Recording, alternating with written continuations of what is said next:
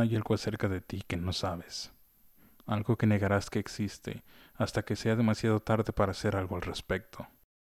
Es la única razón por la que te levantas en la mañana, la única razón por la que soportas a tu jefe de mierda, la sangre, el sudor y las lágrimas. Es porque quieres que la gente sepa lo bueno, atractivo, generoso, gracioso, salvaje e inteligente que eres realmente. Témeme o adórame, pero por favor, piensa que soy especial. Compartimos una adicción. Somos adictos a la aprobación ajena. Estamos metidos en esto por la palmadita en la espalda y el reloj de oro. El jodido hip hip hurra porque somos monos vestidos de traje suplicando por la aprobación de los demás. Si lo supiéramos, no lo haríamos. Alguien nos lo está ocultando. Y si tuvieras una segunda oportunidad, preguntarías, ¿por qué? Esta es la intro del podcast de Samuel, con música original de Saturn Clouds. Hola, yo soy el primo Samuel, y el invitado de este episodio no se quiere presentar. Pero la gente que nos está escuchando no sabe quién eres. ¿Quieres contarnos un poco de quién eres? Eh, no. Ok, sé que suena como un gruñón, y lo es, pero es un buen sujeto. Para efectos de este podcast nos referiremos a él como el gran lobo. Ese es, ese es el, el problema. La gente piensa que, o más bien no la gente, sino nosotros pensamos que somos esto, somos aquello, pero en realidad lo que somos es que somos seres espirituales, somos alma y esencia. Hay mucha gente que se identifica con el hecho de decir soy licenciado, soy ingeniero. Y eso es... Eso se llama ego. Es una manifestación del ego. Bienvenidos sean pues a Ego, conversaciones con el gran lobo.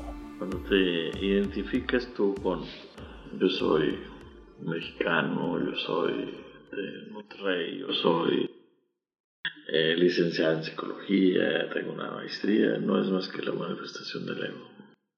Por lo tanto que soy, soy un alma como cualquier otra ser de luz como cualquier otro. ¿Todos somos seres de luz? Todos somos seres de luz. Vemos que cuando llegamos a este mundo, planeta Tierra, está gobernado por la tridimensionalidad, que a su vez está gobernada por el ego, entonces es cuando empezamos a identificarnos como fulano, sotano, mangano, soy tal y cual tengo y traigo.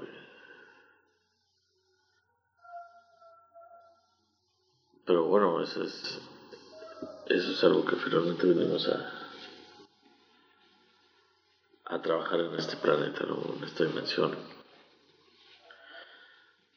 No sé si me alcance a explicar porque anteriormente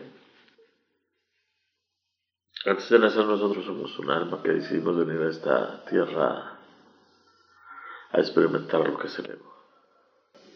Ahora, en el tiempo que llevamos grabando, que son algunos minutos, a lo mejor la gente que está escuchando el podcast se da cuenta, pero en el fondo hay un perro del vecino que no deja de ladrar y como yo traigo los audífonos para estar monitoreando el audio, pues me doy cuenta de cuando está ladrando. Y en este momento no sé, yo siento que soy muy eh, perfeccionista con el audio de los podcasts, trato de sacar los podcasts con la mayor calidad que sea posible, a pesar de que no tengo la gran tecnología, pero pues sí es algo que me importa.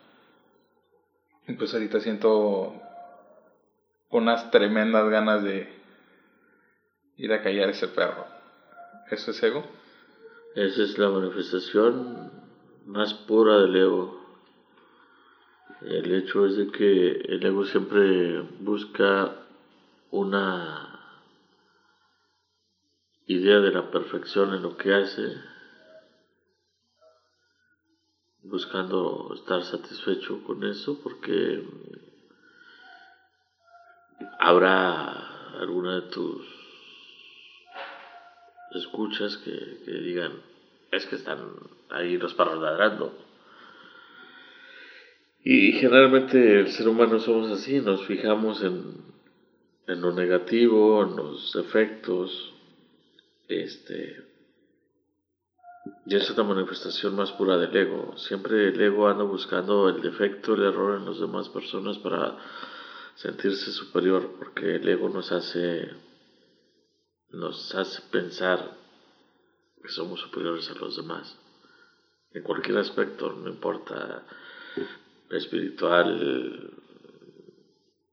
emocional, mental, físico, sino este no hubiera gente a lo mejor al gimnasio, ¿no? Buscando una perfección de un cuerpo, la no aceptación de, del propio. El ego te dice, tienes que tener un buen físico para ser aceptado. Pero todo eso es manifestación del ego finalmente. Siento que lo que la mayoría de la gente entiende o la percepción general que tenemos de lo que es el ego es como un sinónimo de orgullo, entonces ¿Cuál es la diferencia entre el orgullo y el ego? La diferencia entre el orgullo y el ego es que el ego es, es, más bien el orgullo es una manifestación del ego.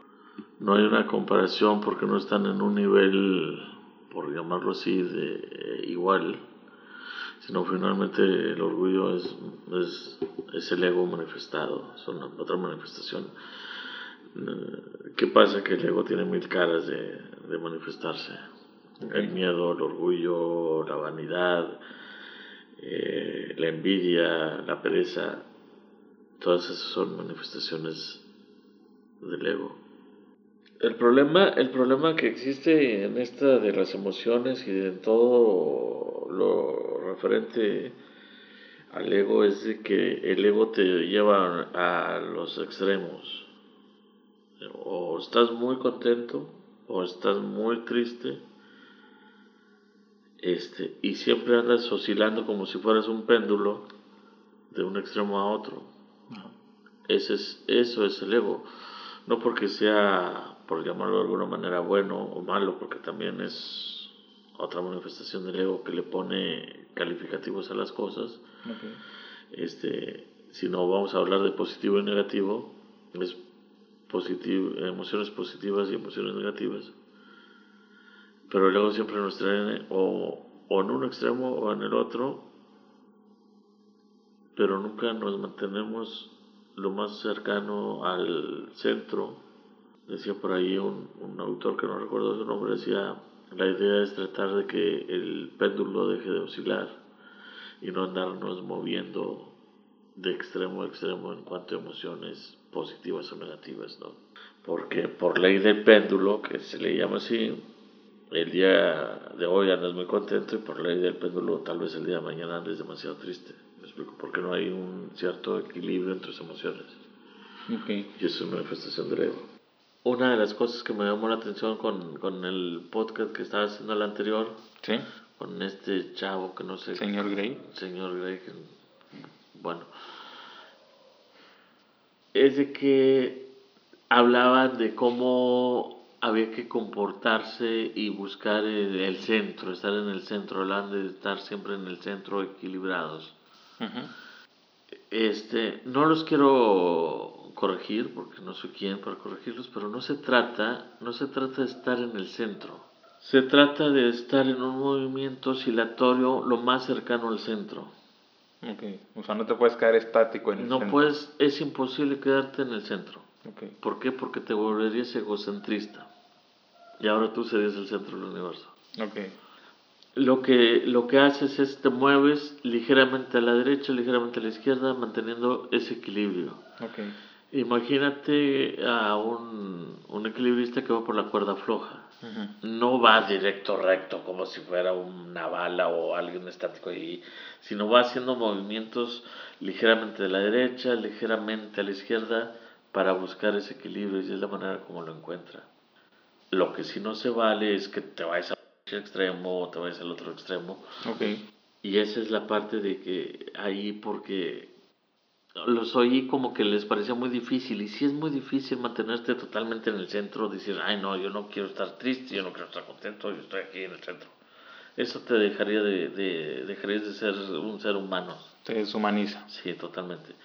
Pero sí puedes, pues a lo mejor te enojas, pero no con la intensidad, no con tanto tiempo. Simplemente es que pues, me enojé, está bien ahora estoy contento, está bien. No siempre, ah, siempre voy a estar contento, siempre voy a estar enojado, siempre voy a estar triste, siempre estoy alegre. O sea, eso era lo último que quería, nomás como observación, ¿verdad? Si alguien dice, ¿sabes qué? Estás totalmente equivocado y hay que estar en el centro, pues bueno, pues vete al centro. ¿no? ¿Cuándo, cuando soy egoísta? Cuando, cuando me está llevando madre en el día de hoy o cuando estoy al 100.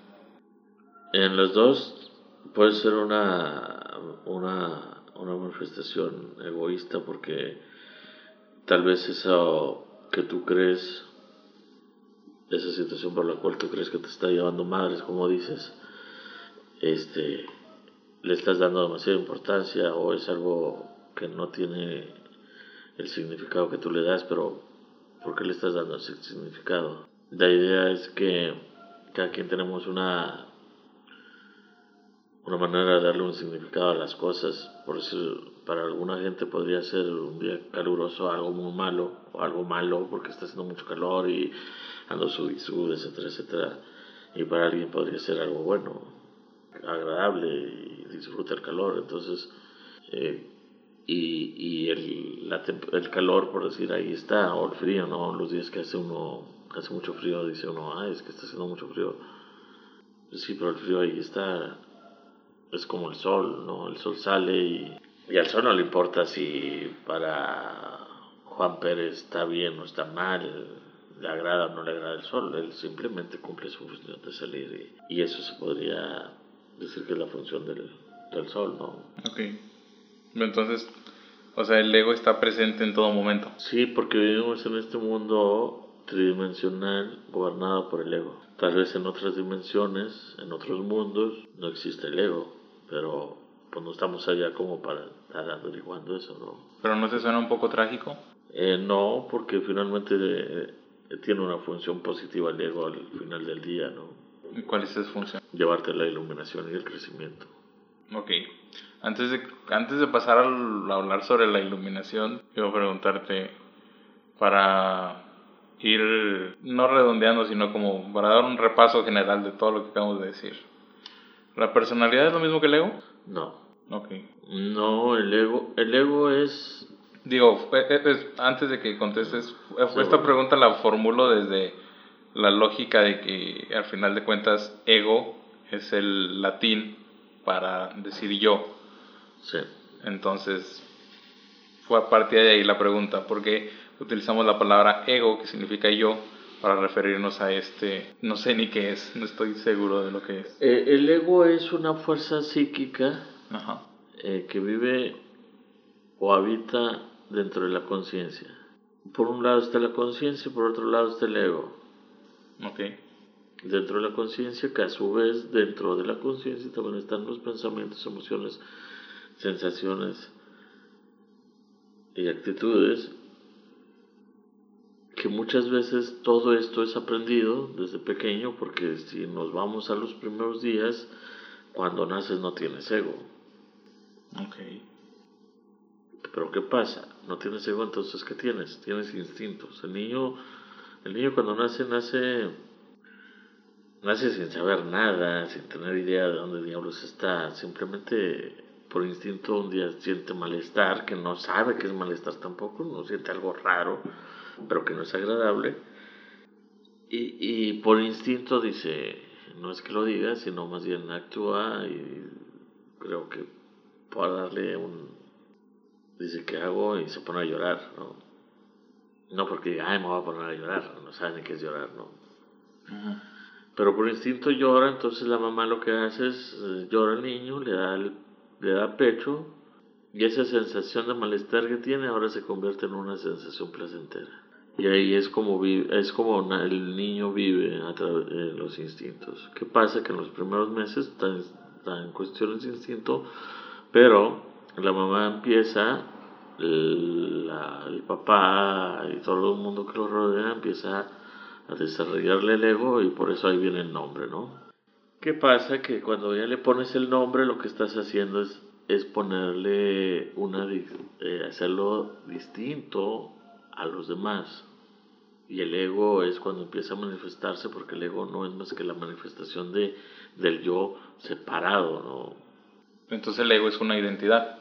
El ego se podría decir que mm, es una entidad con la que, cual tú te vas identificando. Okay a partir de la sociedad, de tus padres, de la religión, de la cultura, de el país donde vives, ¿no? Pero finalmente es, eso, la, la, identidad del niño eh, es instintivo en un principio, pero ya después empiezan a comprarle el juguete y empieza a crecer y, y, el niño empieza a decir esto es mío, es mío, es mío, es mío, mi mamá, mi papá, mi abuelita. Okay. Y eso, esas son las primeras manifestaciones infantiles del ego. La pertenencia. Eh, en cierta forma, tener un, un lugar de pertenencia, una, una identidad, el, el pertenecer a un grupo, por eso tenemos los apellidos también y, y habrás oído que algunas frases de alguna gente que dice los, puede decir cualquier apellido, los López, ¿no? son muy chingones, ¿no? Los López no se rajan. Y eso es ese distingo, porque los González sí se rajan o, o, cuál es el punto, pero ese es el ego queriendo siempre estar aparte, aparte. Eso, eso, también ocurre con gentilicios, con, con naciones, con sí. especies, o sea, nos pone, al ser humano se pone por encima de cualquier otra especie en el planeta. Eh, hemos estado siempre en esa lucha de, de ser, tratar de, de, de ser diferentes.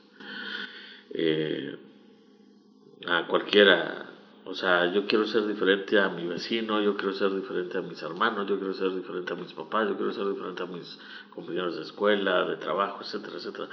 Y o ahora, como grupo o nación, queremos ser diferentes a los españoles, a los argentinos, a los de África. O sea, siempre queremos ser diferentes, eh, en cuestiones religiosas también, que los católicos son mejores que los musulmanes, que los hinduistas, etcétera, etcétera. O sea, siempre está esa lucha de, de querer ser diferentes y esas manifestaciones por ser diferentes. entonces, ¿es malo querer ser diferente? No es malo porque otra vez volvemos a caer en terminología de que si el ego es el que te dice qué es bueno y qué es malo porque vuelvo a repetirte qué sería bueno y qué sería malo. Porque si hablamos de religión, para los católicos unas cosas son malas, eh, para los musulmanes esas mismas cosas no son malas, son buenas. Esos son constructos que ha hecho la, la sociedad para otra vez volver a tener una distinción y cierto control para decir no hagas esto porque es malo o no hagas esto porque es bueno, ¿no? Entonces yo más bien bueno y malo lo pondría como positivo o negativo para darle pues otra vez una, una cierta diferenciación, ¿no? Ok. ¿Qué tan positivo puede ser? Otra vez, de acuerdo a tu historial, de acuerdo a tu experiencia, de acuerdo a tus pensamientos, puede ser positivo o puede ser negativo. No podría ser bueno o malo, Dios, el diablo, etcétera, etcétera, es lo mismo. Ok. ¿Y por qué, ¿Por qué crees tú que sea tan difícil aceptar que tenemos ego? Porque finalmente nos han enseñado que no debemos ser egoístas. Ajá. Nos han enseñado que es malo. Que es malo ser egoístas. Entonces, en cierta manera, ocultamos. Pero ese es un concepto equivocado que tenemos del ego. ¿Me explico? Que es malo. Que es malo porque finalmente el ego está aquí, o sea, el, ego es inevitable, o sea, tú no podrías dejar de ser egoísta o dejar de tener ego nunca, ¿no? Hay algunas religiones, algunos grupos de gente que se dedican a eliminar el ego y eso es, es imposible. La única manera de eliminar el ego es cuando te mueres. Ok. O sea, va a estar contigo siempre. O sea, eso lo vas a traer como la conciencia, o al menos que, no sé, tuvieras algún trastorno mental que pudiera mantenerte en otra realidad, ¿no? O pudieras tener el poder de divagar por diferentes dimensiones, etcétera, etcétera. Probablemente eso es imposible. A veces. Ah, está esta película de Guy Ritchie, un director que a mí me gusta mucho, que seguramente la voy a estar citando mucho en la postproducción de este podcast este, se llama Revolver y también aborda este tema del ego. Entonces, hay una frase que me gusta mucho, te ponen, eh, ejemplifican como el juego del ego, lo ejemplifican con un juego de ajedrez. Entonces te dice, ¿dónde se oculta tu enemigo? En el único lugar donde no buscarías. Se oculta dentro de sí mismo. Y siento que es un poco lo que me decías ahorita porque me dices, el ego separa lo bueno y lo malo. Entonces tenemos esta idea de que el ego es malo, pero es el ego mismo el que está creando la idea de que es malo. Correcto. Entonces, ese es así, sí va por ahí el hecho de que el ego se oculta dentro de sí mismo. sí, porque el, el, ego lo que hace es que te hace creer a ti que, que estás separado, o sea, tú, tú contra el mundo. Okay o el mundo contra ti. y, y, y, muchas veces oímos frases que, que, o hemos dicho frases que dicen, si López Obrador, hablando de política, no, si fuera López Obrador de mejor presidente de México estaría mejor, mi vida estaría mejor. Si eh, lloviera en estos días, estaríamos mejor siempre andamos buscando hacia afuera a lo que voy. O sea, no nos queremos hacer como responsables de que la situación por la cual estamos pasando, independientemente cuál sea, es nuestra responsabilidad y nosotros la hemos provocado por nuestras acciones.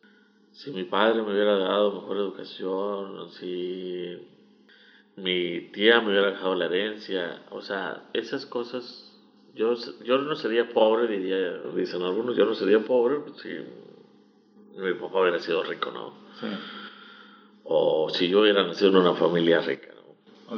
Eh, si el gobierno me apoyara, que es un pensamiento muy mexicano. Eh, sí, sí, sí, por eso están ahí como estamos, ¿no? Este, e, ese es el problema, y ese es el ego, que siempre está hacia afuera, hacia afuera, y no hacerse responsable y cargo, porque todo el cambio, todo viene desde adentro, ¿no? De repente lo, ya ha estado medio trillada esa frase que la he visto muchas veces por ahí. El cambio está en ti y sí es cierto, pero no es tan fácil como, ay, voy, voy a cambiar. Ahí, nos metemos en cuestiones de lo que llaman otros el pensamiento mágico, ¿no? Sí, de que yo ya me voy a echar un ojo al interior, no, porque hay muchas capas, hay muchos condicionamientos, hay un historial de vida, hay un historial familiar, hay deudas kármicas, hay un montón de cosas que uno tiene que trabajar consigo mismo para poder realizar ciertos cambios, pero lo importante es, pues, por lo pronto, tener la voluntad de cambiar y, y, y finalmente el ego, después de tanto sufrimiento, que te provoca, porque provoca también sufrimiento, eh, hartazgo de lo material, te hace que busques más allá que es esa parte espiritual o, en ese plano espiritual, ¿no? Que es el, digo, la función última del ego. Haz de cuenta que tú dices, no sé, tienes 20 años y dices, es que yo sería muy feliz con 10 millones de pesos. Mm, eh, trabajas, estudias, eh, haces todo lo que tengas que hacer, consigues los 10 millones de pesos, pero te das cuenta de que 10 millones se te van a acabar y no vas a lograr las cosas que tú dices que te van a hacer feliz, entonces es que quiero 20, o quiero 30, no. Llegas a ese punto, quieres más, y es ¿Por qué? Porque el ego así es, el ego es insaciable. El ego, el ego nunca está satisfecho. El ego te dice 10 millones y de rato te va a decir, no, 20 o 30, ¿no? ¿Por qué? Porque pues tienes que asegurar. Tienes 10 millones, los vas a gastar y que te vas a sacar sin nada. Entonces, este, mejor 20, si te gastas 10, te quedan 10. Es lo que piensa el ego, ¿no? Y esa es la forma de pensar el ego. Pero llega un punto en el que te hartas de decir, sabes que yo, a lo mejor con todo el dinero del mundo, o con todo el dinero que puedo producir, no soy feliz, siento un vacío y empiezan a hacer, y empieza a hacerte una serie de cuestionamientos existenciales. ¿Qué estoy haciendo? ¿Quién soy? ¿Qué quiero realmente? Este, es cuando empiezas a buscar el plano y terrenos espirituales. Que finalmente te llevan a tu interior a hacer introspección y a darte cuenta al despertar. Y ahora que hablas de espiritualidad, o, a lo mejor esto no, no tiene que ver, creo que es diferente la espiritualidad que la religión. Totalmente diferente. Pero entonces, ¿por qué en religión el ego, la misma energía que es el ego, está representada con la figura del demonio? Vamos a partir de la idea de que las religiones las, las hicieron, las hicieron, eh, son hechas por el hombre mismo, ¿no? Por el ego. Eh, el ego, cómo nace la iglesia, si, si analizamos la Biblia, en ningún punto Jesús dijo hay que fundar una iglesia. Le dijo Pedro, sobre ti fundaré mi iglesia, pero no le dijo, eh, júntense y la iglesia tiene que ser tal. Una institución. Eh, lo que pretendía Jesús era que siguiera pasando el mensaje que traía. Mas no dijo cómo iba a ser la iglesia, ¿no? ¿Qué pasa? Que los cristianos luego se, se juntan ahí con un emperador, Constantino, y hacen un concilio que se, parece que se llama el concilio de el 13, uno se le dice porque fue en el año del siglo XIII, no recuerdo. De Nicea, una cosa así. Sí, una cosa así. Y el detalle es de que ahí es donde empiezan a, a arreglar la Biblia y arreglar la, lo que es el, la Iglesia Católica el cristianismo, este, con el fin de tener sometida a la población. Este, por eso empezaron a crear que los pecados, que el diablo, Dios, el paraíso, conceptos que, que, favorecían a tener cierto control, de decirle a la gente, si tú te portas bien, si tú sufres, si tú soportas las madrizas, ya vas a ir al cielo, ¿no? Por eso hacen mucho hincapié en el Via Crucis y en el eh, a Jesús en el Calvario y cómo lo crucificaron y los azotes que le dieron, ¿no? Pero la verdadera batalla de Jesús como ser humano fue, fue a los 40 días que pasó en el desierto, donde ahí, ahí estaba la manifestación del ego que la Biblia luego dice como al diablo, ¿no? Se le pareció el diablo que le dijo, pues después de 40 días de andar vagando en el desierto, dijo, pues que tú eres tan hijo de Dios, porque no creas, haces esas piedras pan, ¿no? Y así es, así es tu instinto de comer. Ok, pero entonces esa, ese, ese demonio que se le apareció, que lo tentó, no, es, no era una fuerza externa, entonces era una fuerza interna. Sí, una no, fuerza de su ego. Ese era, ese era el ego. Y digo, claro, y así nos metemos en planos esotéricos y por ahí mágicos, sí existen seres de baja vibración, ¿no? Pero eso ya sería profundizar en otro tema, ¿no? Así como existen seres de alta vibración, existen seres de baja vibración, de, baja, de muy densa vibración, que podrían ser comparados con los demonios, ¿no? Por, por referenciarlos de alguna manera. Pero sí, el, diablo fue el que supuestamente tentó a Eva con la manzana, ¿no? Pero finalmente no fue el ego de, de Eva que hizo, que se comieran esa manzana, que se supone que era la manzana del conocimiento, ¿no? del saber. Y es donde nace todo el desorden. Volvemos a lo mismo de que el ego se oculta detrás de sí mismo. Siempre, el ego nunca va a reconocerse como el, el actor intelectual de...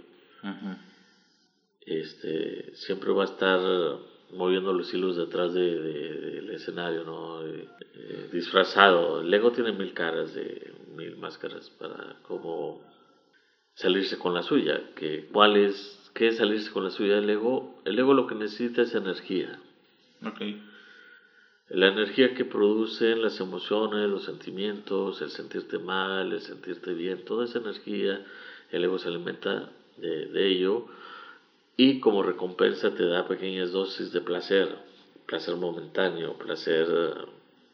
El placer que conocemos todos. Sí, o sea, el hecho de, por decir, comerte un plato de un bistec, no sé, algún corte de esos caros, eh, te produce un cierto placer, ¿no? Pero, si somos claros, tiene la misma función comerte un no sé, un tomahawk que un cinco tacos de frijoles. Que la función es, es el este, saciar el hambre, ¿no? O, alimentarnos. Pero el ego dice, no. Me tiene que saber rico. Tiene que ser una comida de calidad. Sí, y tú luego tomas ahí fotografías que las subes al Face y dices, no, mira, el tomahawk, no. Yo nunca he ah, visto alguna fotografía de algunos taquitos de frijoles. aunque si la hay, es también una falsa humildad, ¿no? Que es lo contrario, que es lo mismo que el ego, la, la humildad al revés o la humildad falsa, ¿no? A mí no me estoy este, comiendo taquitos de frijoles. Simplemente no tendrías por qué estar mencionando que comen, ¿no? Así de simple. O sea, aparte de que queremos comer bien, Queremos que la gente vea que comemos bien. ¿Por qué? Porque ahí viene el sentido de que el ego dice tú eres superior porque tú comes un paso de carne cara, ¿no? Este, y eso te hace, te hace ponerte en una posición superior, que ese es, es el juego del ego, ¿no? Ahora, en la religión, o sea, la, la, figura del demonio de la que hablábamos hace un momento no es, no es única o, no aparece solamente en la religión cristiana, aparece en la mayoría de las religiones todos tienen este sentido del mal, pero eh, insistimos o volvemos al punto de que es el ego disfrazándose a sí mismo, el mal oculto dentro de sí mismo. La siguiente pregunta es, ¿el ego también crea a Dios? Sí y no, o sea, el concepto que le damos a Dios, los seres humanos, es, es totalmente diferente a lo que realmente es, Dios, ¿no? Eh, si nos vamos al, al, otra vez al cristianismo, nos disfrazan a, o nos retratan a Dios como un señor de barbas blancas sentado en un trono con un báculo que está mandándole cáncer a fulana, haciendo que se caiga sutana y mangana, y esa es la idea que nos han vendido del de, Dios, ¿no? Y esa idea de Dios, ese Dios que nos venden las religiones, es, es producto de, del ser humano, por lo tanto es producto del ego, ¿no? Ok, ¿cuál sería una aproximación más realista a lo que en verdad es Dios? La, lo más realista que puede ser Dios es que Dios es todo. Eh, Dios está dentro de ti, tú eres Dios, yo soy Dios. La vida es Dios. los, los taoístas lo definen como el Tao, Dios es Tao y el Tao es todo, ¿no? O sea, no hay, no hay una cosa como tal que se pudiera decir es Dios, sino todo es Dios. ¿Pero eso incluye el ego? Eh, o sea, finalmente es todo, todo es todo. O sea, volvemos a lo mismo. Eh, el ego no es malo. Dios es todo. O sea, porque no, no, Dios no tiene un concepto de bueno y malo para él. No es un juez. O sea, en ningún momento está diciendo, ah, esto es bueno, esto es malo. Por ahí me conviene a mí decir, ¿sabes que esto es bueno? Ah, esto es bueno. Y la misma cosa de rato me dice, La comida que sea mala, ah, pues digo que es mala. ¿Quién es el que está poniendo el concepto bueno y malo? El ego. Finalmente es el ego. Mi ego, el ego colectivo, el ego de gobierno de la religión, lo está diciendo. Pero Dios es todo. ¿Por qué el diablo tendría que ser malo? Si es creado por Dios, entonces Dios es el diablo, Dios es el ego, Dios es la vida, Dios es todo, la muerte. La muerte.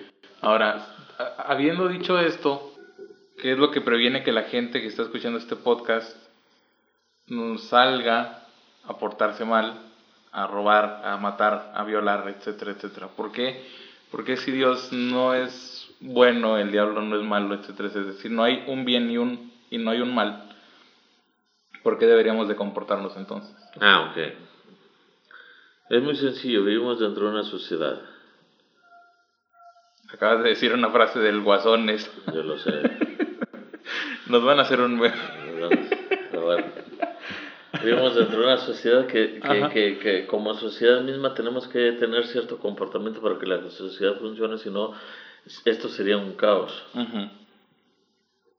Entonces, las reglas o las leyes que ha impuesto la sociedad se supone que son reglas para tener un buen funcionamiento como sociedad, como personas, para poder convivir entre todos. Porque imagínate, yo voy y te robo, yo voy y te mato, viene el vecino me mata, me viola, o sea, sería un caos total. Sí. Eh, y, esas, son, esas son reglas y leyes de convivencia eh, entre las sociedades. Esto no tiene nada que ver con que sea bueno o sea malo. En algunas partes tienen leyes muy absurdas como el hecho, de, no sé, de pegar un chicle en la pared es un delito y te castigan con cárcel. En otras partes no. Entonces, pero cada, cada sociedad decide cómo funciona, ¿no? Son lo mismo que cada familia tiene que tener reglas para que esa familia funcione como familia. Independientemente de cuáles reglas sean. O sea, no hay reglas buenas o reglas malas, o delitos buenos o delitos malos. Simple y sencillamente es algo que tiene que haber para que funcione. Una regulación. Podría decirse que sí, no, imagínate todo fuera de caos.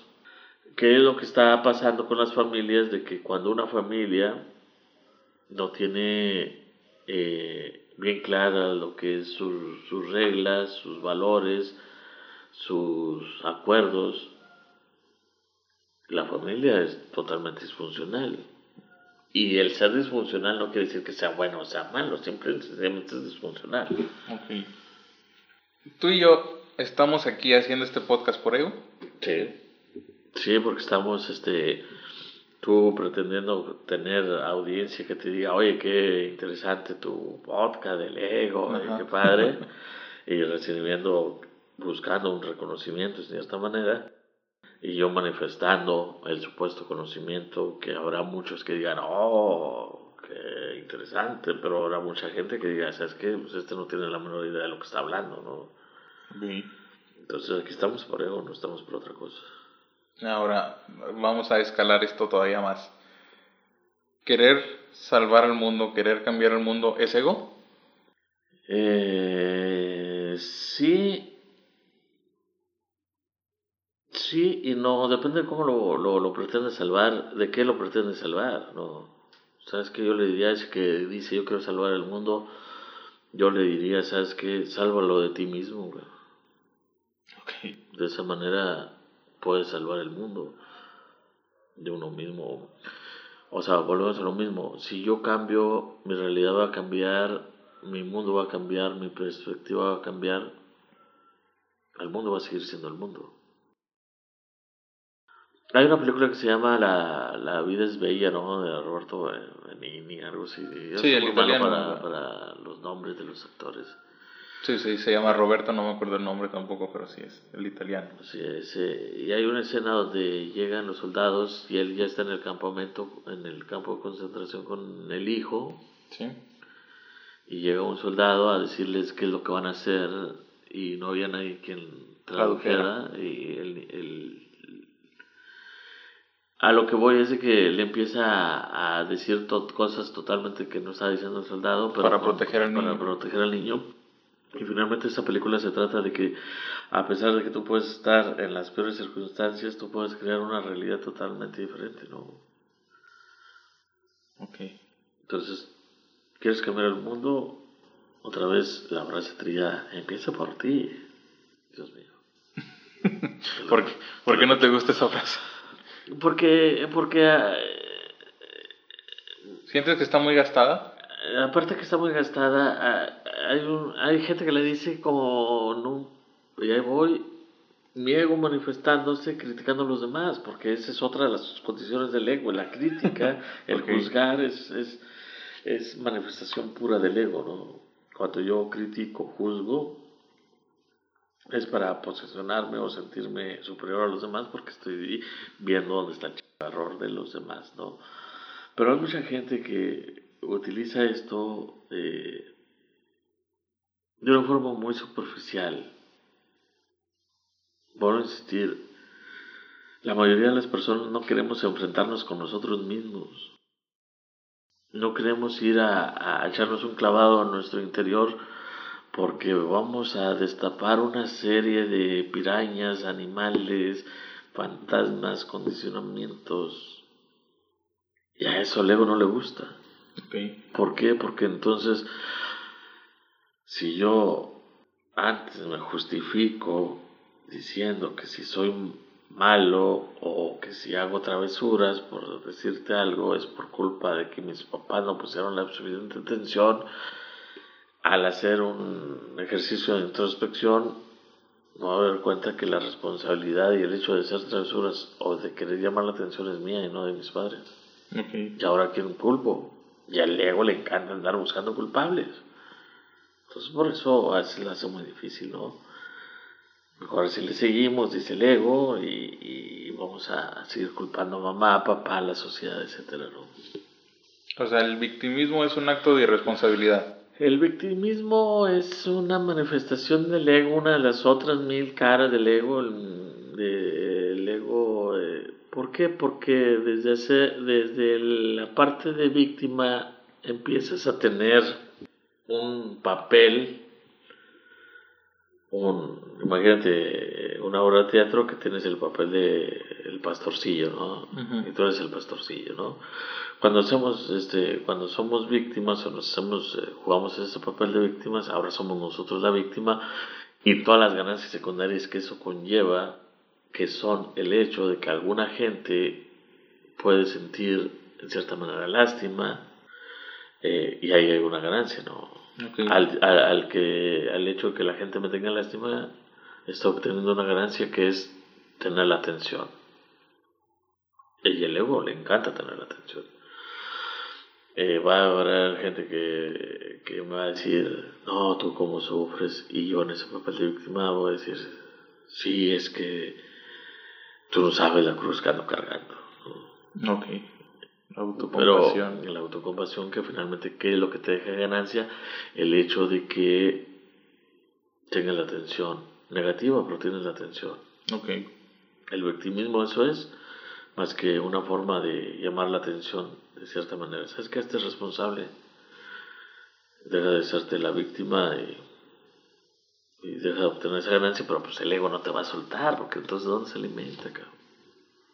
Entonces también los trolls de internet están buscando ser odiados, por así decirlo. Eso también es ego. O sea, mira, ¿la atención es positiva o es negativa? Ajá. Positivo podría ser aquella que de que bueno eres, que inteligente, que, que astuto, que versátil, y la negativa es que odioso, y, y hay gente que ahorita en internet que se la pasa este, odiando y maldiciendo, y, y ven a alguna persona que se murió tuvo un accidente, no, que bueno, se lo merecía haber sido un... O sea, de esa manera lo que andan buscando es llamar la atención. Ya habrá gente que se enganche con eso y empieza la discusión. No, que tú eres una basura, no, que yo no soy basura. Pero eso es lo que quería la- Al finalmente era lo que quieren, ¿no? Que ese tipo de personas. ¿Por qué? Porque a lo mejor es la única forma que conocen de cómo llamar la atención, ¿no? No, porque no se han dado cuenta también. Finalmente el ego es la inconsciencia, ¿no? El no darte cuenta. Ya vimos lo problemático que es el ego. más allá, por encima de, de, que si es bueno o es malo, siento que es problemático, que causa conflicto. ¿Qué hacemos con él?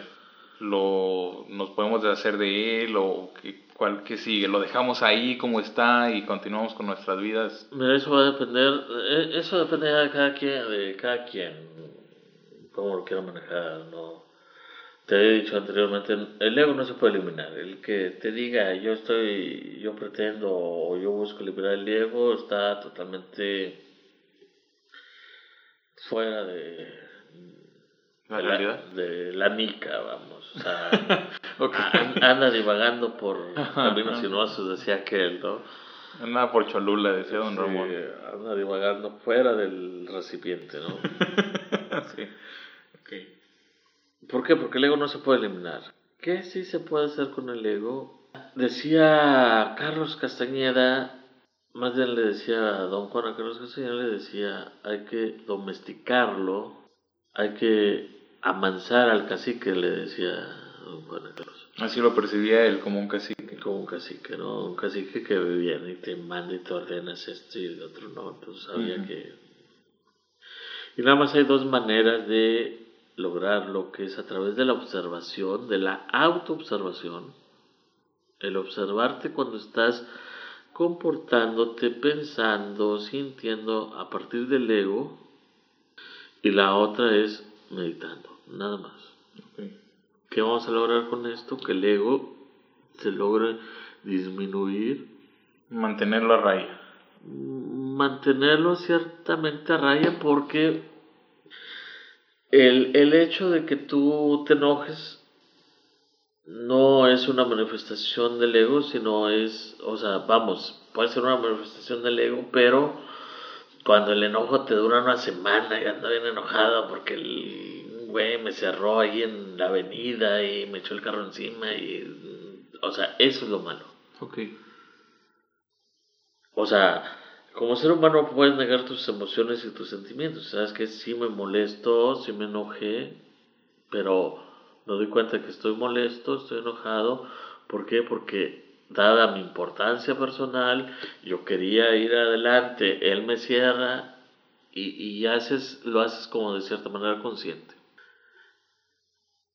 Hay un pasaje en la Biblia que dice que Jesús un día llegó al templo y vio que estaban unos vendedores y los agarró madrazos y les tumbó la, la, mercancía y los corrió y les dijo, lárguense que este es el templo, la casa de mi padre, que aquí no pueden estar haciendo no sé qué tantas madres. Y por ahí unos fariseos se asomaron y dijeron, este, mira, este también se enoja, ¿no? Que eh, a lo que voy con esta plática o este punto es de que Jesús se enojaba. Tenía emociones. Tenía emociones porque era un ser humano, no lo podemos negar, entonces todos tenemos emociones pero no estaba en la última cena diciendo, no, hombre, están unos vendedores de hace tres semanas, no, no, hace un mes que... No tienen más. cabrones, etcétera, No estaba enojado en la última cena, ¿no? Ya se le había olvidado. Totalmente, no. Entonces, ¿qué, qué pasa? Llega la emoción, la observas, la dejas que haga su función, porque trae a lo mejor una función y la función es a lo mejor que te des cuenta de que hay situaciones que te molestan, que puedes cambiar y ya no producirte enojo, como por decir el tráfico. A mí anteriormente me, enojaba mucho el tráfico, que la gente iba lenta y era, no era más que una manifestación del ego. Okay. Me doy cuenta de que el tráfico me enoje o no me enoje va a estar ahí, por así decirlo. Entonces ahora lo que hago es aceptar.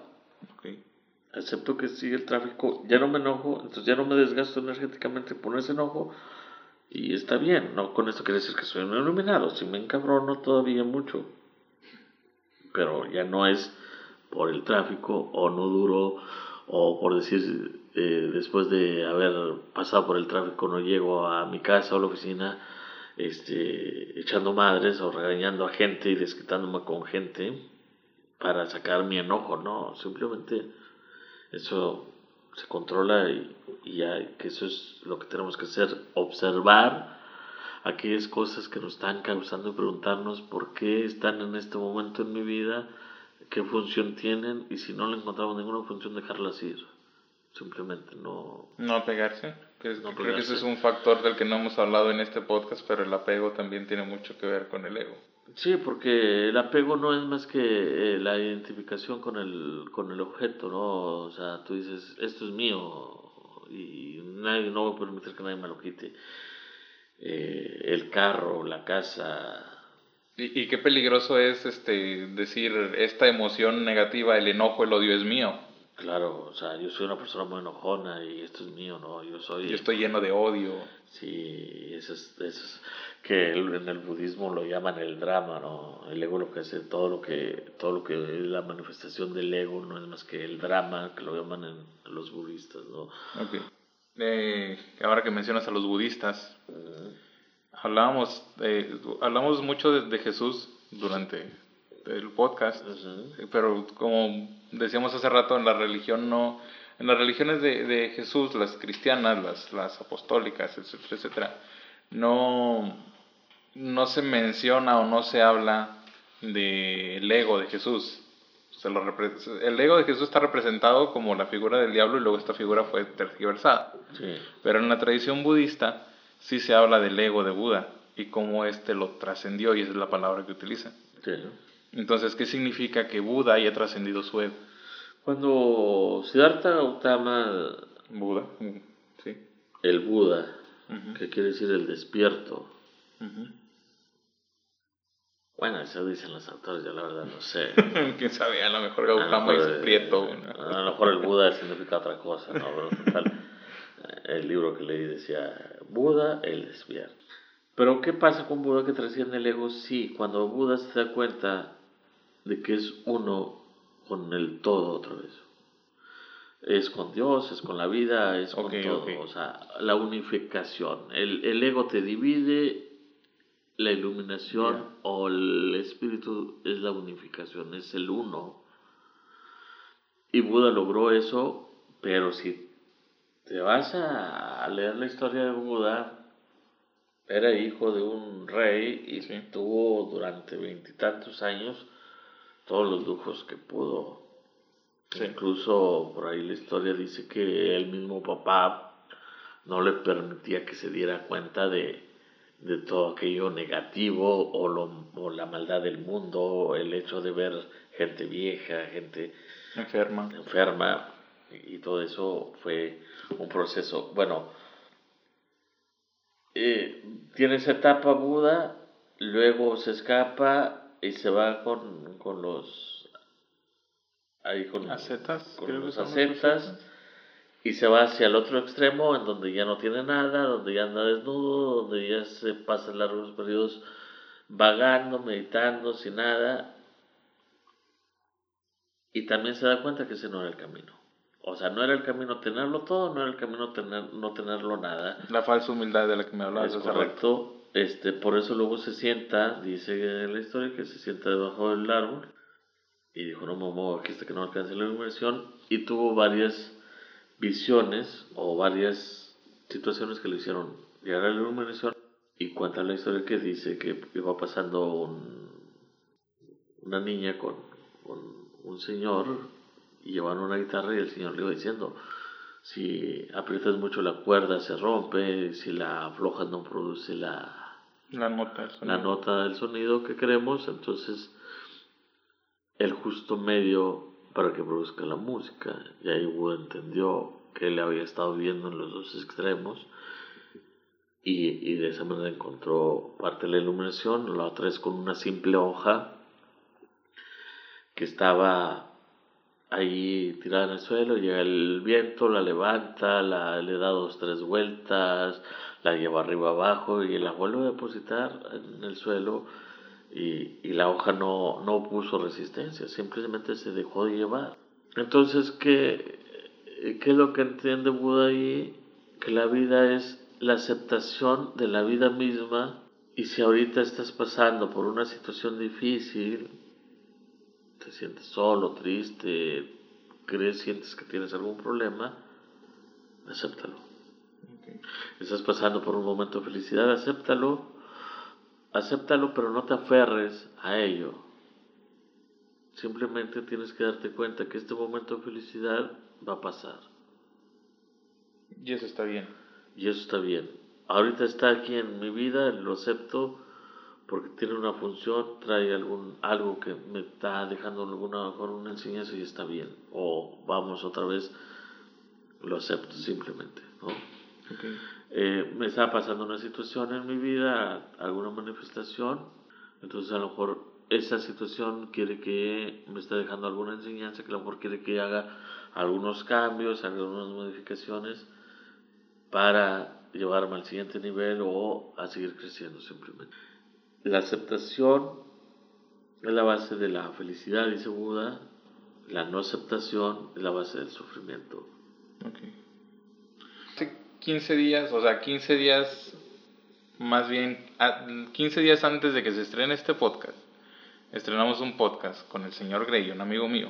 Y él me decía, eh, le platiqué sobre Buda, y él me decía, ok, Buda logró hacer esta hazaña, pero ¿qué pasa con nosotros los demás simples mortales? ¿Cómo, qué, qué, es lo que tenemos que hacer? Entonces quiero que me des tu opinión sobre eso. ¿Qué pasa con los otros simples mortales? ¿Somos realmente simples mortales? ¿Estamos, estamos eh, imposibilitados de alcanzar ese estado que alcanzó Buda, etcétera, etcétera? No, de hecho hay una, hay una frase o un, una teoría, una teoría, sino un dicho de, de Lao Tse, creador del taoísmo, o no creador del taoísmo, el fundador, no sé si lo fundó, no sé qué La referencia. Pero por ahí viene el Lao Tse, porque finalmente la filosofía de Lao Tse es no hagas nada, no digas nada, que no, o sea, tú nomás... Una persona así no pudo haber fundado una religión. No, o sea, no pudo... Él, si él me estuviera escuchando, a lo mejor dice, baboso, no, yo no fundé nada, ¿no? okay. o sea, porque en esta vida no vienes a hacer nada, según el taoísmo, porque ya todo está hecho, ¿no? Entonces, ¿qué dice el taoísmo? Dice que todos estamos iluminados. El problema es que no nos damos cuenta. Y buscamos la iluminación como si fuera, no sé, algo allá muy retirado, como, no sé, tal vez conquistar la cima del Everest, por decir, o sea, como si la iluminación fuera Alcanzar la iluminación fuera una hazaña extraordinaria que lleva demasiado esfuerzo y demasiada lucha y... ¿Me explico? Sí. Eh, y realmente la iluminación está allí, no más que el problema es que la hacemos tan compleja y tan difícil y tan inalcanzable que no nos damos cuenta que estamos iluminados. ¿Por qué? Porque venimos condicionados desde pequeños por nuestros padres, nuestros abuelos, por la sociedad, por la religión y por todo este mundo material del ego, del ego que, que no nos permite darnos cuenta que estamos iluminados, ¿no? Y, y a lo mejor buscamos esa iluminación también como una manifestación falsa o una manifestación del ego, ¿no? decir, ah, yo estoy iluminado. Bueno, ¿y si estás iluminado qué? Ok. O sea, ¿cuál es la idea de, de querer ser iluminado?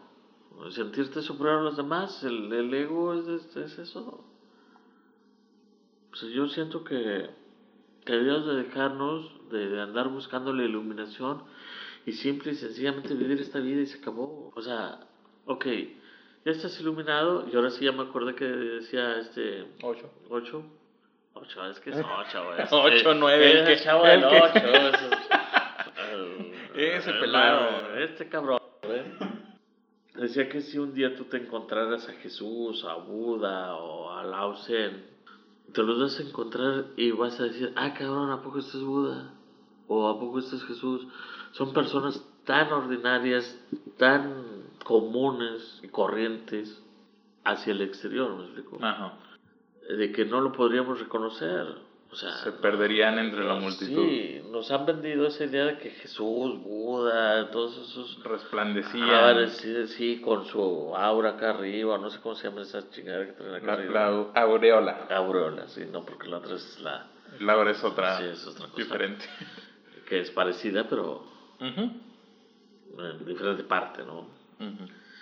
Entonces, creemos, creemos ver ver, ver hacia Jesús, a Buda iluminados, radiantes, llenos de luz, con una luz que resalta de ellos porque están iluminados, porque son seres superiores, son maestros ascendidos, etcétera, etcétera, ¿no? Nosotros no dejamos de ser seres humanos porque estamos en este planeta, entonces no va a haber nada extraordinario en nosotros. A lo mejor podemos encontrar extraterrestres que vengan, sí, con aventando rayos de luz, porque no sabemos su composición física, pero pues eso ya serían extraterrestres, no serían seres iluminados, ¿no? Y quién sabe cómo vengan también con su ego los extraterrestres, y quién sabe si lo tengan, ¿no? No, no sabemos. Ahora, hablabas hace rato sobre una de las formas de mantener controlado el ego es meditar. Meditar, sí. Una es darse cuenta, lo dijiste tú, es darse cuenta y la otra es meditar. El, el autoconocimiento, la autoindagación eh, es, eh, y el meditar es la forma en que podemos avanzar al cacique, ¿no? Este, controlar, no controlarlo, sino ir conociendo al ego. Al ego le encanta estar en la oscuridad, en el animato, ¿no? Oculto detrás de sí mismo. Sí, entonces cuando lo haces consciente es cuando deja de manifestar. Al ego no le gusta, no le gusta estar en el aquí, en el ahora, que eso es lo que se pretende con la meditación. Porque si te das cuenta siempre estamos este, o en el pasado o en el futuro, nunca estamos este, en el aquí, en el ahora. A veces añoramos, a veces anhelamos. Anhelamos aquellos días de juventud en los que éramos supuestamente muy felices este, y no nos damos cuenta que en este momento podemos ser igual de felices. Y anhelamos el día en el que todo sea mejor y, llegue. Que finalmente eso produce estados, por decir, cuando te vas a mucho al pasado, pensando en el pasado, este, llegas a un estado lo que algunos llaman depresión eso no es más que el ego manifestándose hacia el pasado que nos llega a dar ese síntoma. Y si nos vamos hacia el futuro, lo que va a hacer el ego es va a crear ansiedad, ¿no? Ah, cómo va a amanecer el clima mañana, el dólar. Eh, me iré a morir. Me iré a morir. Eh, iré a comprar la despensa, si se acaba el papel del baño, con que me limpio, etcétera, etcétera. Ahora con ese tema de que se van acabando otra vez el rollo, ¿no? Y las compras de pánico de, que se andan produciendo por comprar papel higiénico, ¿no? Sí. Y qué irá a pasar, ¿no? O, simplemente no en un grado fatalista, sino en el hecho de que, ay, ahora que se acabe la pandemia me voy a ir de vacaciones y voy a ser bien feliz porque, bueno, ¿por qué no eres feliz ahorita estando aquí encerrado con la pandemia, ¿no? ¿Por qué no lo disfrutas? ¿Por qué no estás en el aquí y el ahora? Simplemente porque el ego no te lo permite. Al ego no le, no le gusta. Al ego cuando tú dejas de pensar en el pasado y vives en, la digo, en el futuro y vives en la total incertidumbre, el ego se vuelve loco y no hay que serlo. No, porque no le gusta la incertidumbre. Al ego le encanta tener el control de las cosas, de las situaciones de las personas. Si yo puedo controlar a el mayor número de personas, mucho mejor, ¿no? Ahí y ahí tenemos, y es donde nacen las luchas de poderes, los políticos, los gente que quiere tener el poder sobre los demás, no es más para querer tener el control sobre ellos y es una forma muy perversa de, manifestar el ego, no cómo se manifiesta. Si yo no tengo el control, el ego se vuelve loco totalmente. ¿Por qué? Porque hacia dónde voy a ir. He tenido pacientes que me han llegado a decir, ¿sabes qué? Estoy perdido, no sé qué ser. O sea, cuando tú estás perdido, para cualquier dirección que vayas es bueno. No vas a dejar de estar perdido. O sea, o sea, estás perdido. ¿Qué, qué, vas a perder? Vamos, sea. Ok, sí, sí, sí. Me explico. Si tú agarras para el norte, para el sur, o para abajo, para arriba, pues está bien. Igual y te puedes quedar ahí. Pero la sociedad, otra vez el ego, nos dice que tenemos que tener metas, objetivos, que tenemos que tener deseos, planes, etcétera, etcétera. Si no, no somos nadie en la sociedad, ¿no? Y buscamos ser alguien en la sociedad. ¿Cómo para qué? Me pregunto yo, ¿no? Cuenta, si tú te pusieras una meta, luchas, hay gente que lucha por llegar a esa meta, después de algunos años se frustra porque no llega. O se frustra porque ya llegó a la meta y se dio cuenta que no era lo que, lo que quería. Pero, ¿por qué? Porque la sociedad nos ha dicho, y ahí viene otra vez el ego, haciendo sus distingos, sus divisiones, eh, el hombre tiene que ser exitoso, ¿no? Entonces, ¿el hombre tiene que tener éxito? ¿La persona tiene que tener éxito? Sí, pero si nos vamos a, a, a debatir acerca del éxito, eh, ¿qué es éxito? Y, y a, o sea, vamos, ¿qué es ser exitoso? ¿Me explicó? Ok. Eh, mi día para mí de ser exitoso es, ¿sabes qué? El día de hoy comer, le estoy dando educación a mis hijos, tengo una casa, o, ¿sí? Sí. Eso podría ser mi idea de éxito, decir, ¿sabes qué? Pues yo he sido un padre exitoso, yo he sido un hombre exitoso porque tengo mis hijos estudiando, tengo, les doy de comer. Y ahora podrá haber otro que diga, no, eso no es el éxito, el éxito sería alcanzar un bienestar económico y ser alguien en la sociedad, tener una profesión. O sea, ese es el problema que existe. ¿Qué, qué es el éxito? Y eso es un debate filosófico que nos podríamos meter varias horas. Sí. Entonces, el ego es el que te empuja a querer lograr eso que, que dice que te dice va a ser exitoso. Pero vuelvo a hacer, el ego, el ego, imagínate, llegas a lograr conseguir el éxito y te vas a decir, no, eso no es el éxito, el éxito es algo más. Porque es insaciable, como decías hace rato. Porque el ego nunca va a estar satisfecho, nunca va a estar contentillo con él, con lo que haces, entonces, pues, ¿sabes qué? A lo mejor el éxito no es tener 10 millones, el éxito es, tener 20. Ok. Y la misma sociedad te- es que tú no tienes que ser conformista, tú tienes que ser exitoso, no puedes ser fracasado. Y volvemos a lo mismo, Sí. que es fracaso, ¿no? Ok. Pero entonces, ¿cuándo una meta es, es o sea, no tiene ego? ¿Cuándo, ¿Cuándo está bien tener una meta? El hecho de querer tener una meta puede ser una manifestación del ego. Ok. Simplemente es Ah, pero volvemos a lo mismo de que no es malo.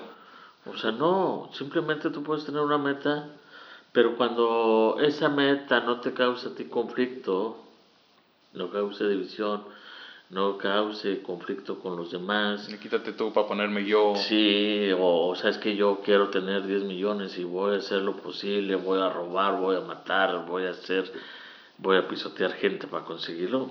Allí es donde ya estamos este, teniendo actitudes negativas que finalmente por ley de causa y efecto haces algo negativo y el resultado va a ser negativo. Entonces, no tendría no podría ser bueno ni malo tener o no tener metas, eso ya es De cada quien. de cada quien y cómo las quieras tener. También, finalmente, no estamos aquí para decirle a la gente cómo tenga que vivir su vida, sino simple y sencillamente que viva como quiera, que haga lo que tenga que hacer o lo que quiera hacer. Y si en este momento es hacer algo negativo, pues que lo, que lo haga, ¿no? Ok. Pero ¿qué le dirías a la gente que está frustrada porque no consigue las metas que se ha propuesto o cosas así? O, o- o incluso más que las metas que se ha propuesto, las metas que le han dicho que tiene que alcanzar.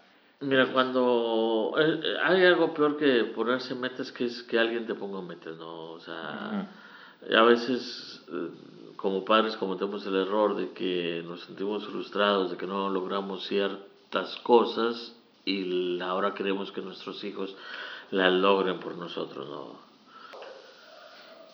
¿Te parece si dejamos un poquito ladrar a los perros? Deja que los perros ladren, es señal de que vamos avanzando, decía Don Quijote. Don Quijote. Sí. Creo que El nunca... hombre, el hombre más feliz de este mundo. Ah, Pero en lo particular me gusta mucho tratar de ayudar, apoyar a la gente con, con lo que pueda, este, de una forma desinteresada. Eh, por ese motivo no, no, no tienen precio mis consultas. Ok. Eh, hay una aportación voluntaria de las personas. Y las personas, he tenido personas que, que han pensado que vale la pena darme mil pesos, me los han dado. Hay personas que me han dicho, ¿sabes que Pues ya no me traigo 100 pesos o, o, de plano no tengo. No tengo ningún problema con, con eso, ¿no? Este, siento, siento que, que por ahí hay una... Y eso es mi ego manifestándose, hay una, hay, hay una cierta cualidades o dijo aquel, tengo una, cuento con una serie de herramientas que me hacen, que me hacen unas ciertas herramientas que me hacen ser un poco habilidoso, ¿no? Pero, pero puedo ayudar a la gente, tal vez escuchándolo simplemente, porque a veces la gente lo que necesita nada más es, es desahogarse, ¿no? Este, he tratado de, de, prepararme lo mejor posible para, para ayudarlos.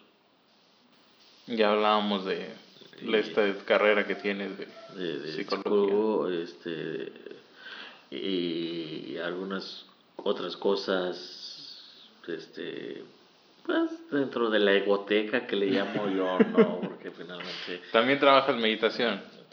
Hacemos meditaciones, relajaciones, muy bien, excelente. Entonces, este, pues aquí lo dejamos.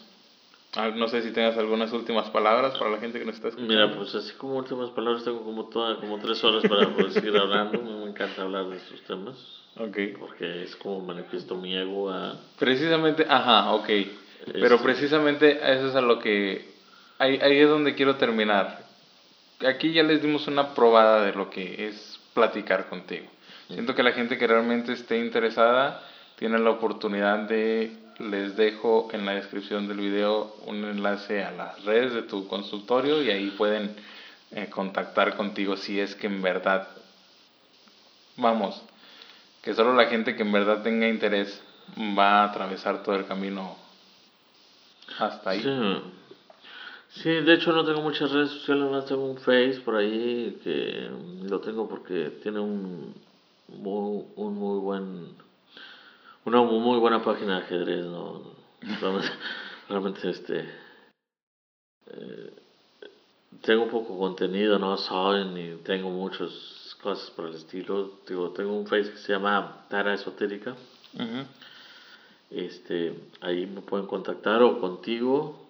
Okay. Eh, ahí les puedes pasar mi número de celular o forma de contactarme. Este, y son temas muy interesantes. Ahora, mis terapias duran cuatro horas, tres horas. mis terapias son, son largas, dos horas, tres horas, no, no se me ha metido. Una de mis frases favoritas es que cada quien haga lo que le dé su gana.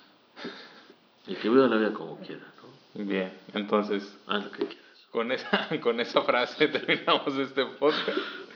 Este, muy contentos de tenerte aquí. Y pues, ahí, está, ahí está el ego, muy contento, o sea, muy contento. No ya, era nomás contentos de estar aquí, muy contentos. Ya le voy a detener esta grabación. Sí, ya, párale. Adiós. Aún ahora, mientras edito este podcast, las palabras del gran lobo siguen resonando en mi cabeza. Buscar la perfección. Cada vez que vuelvo a escuchar las grabaciones encuentro más defectos, fallas. Pero ¿quién está buscando la perfección? ¿Quién ha encontrado cada falla? No soy yo, porque yo no soy yo. Voy a terminar este podcast recitando los versos de una canción. Y mientras empujo mi cabeza hacia afuera, me he quedado sin una sola duda.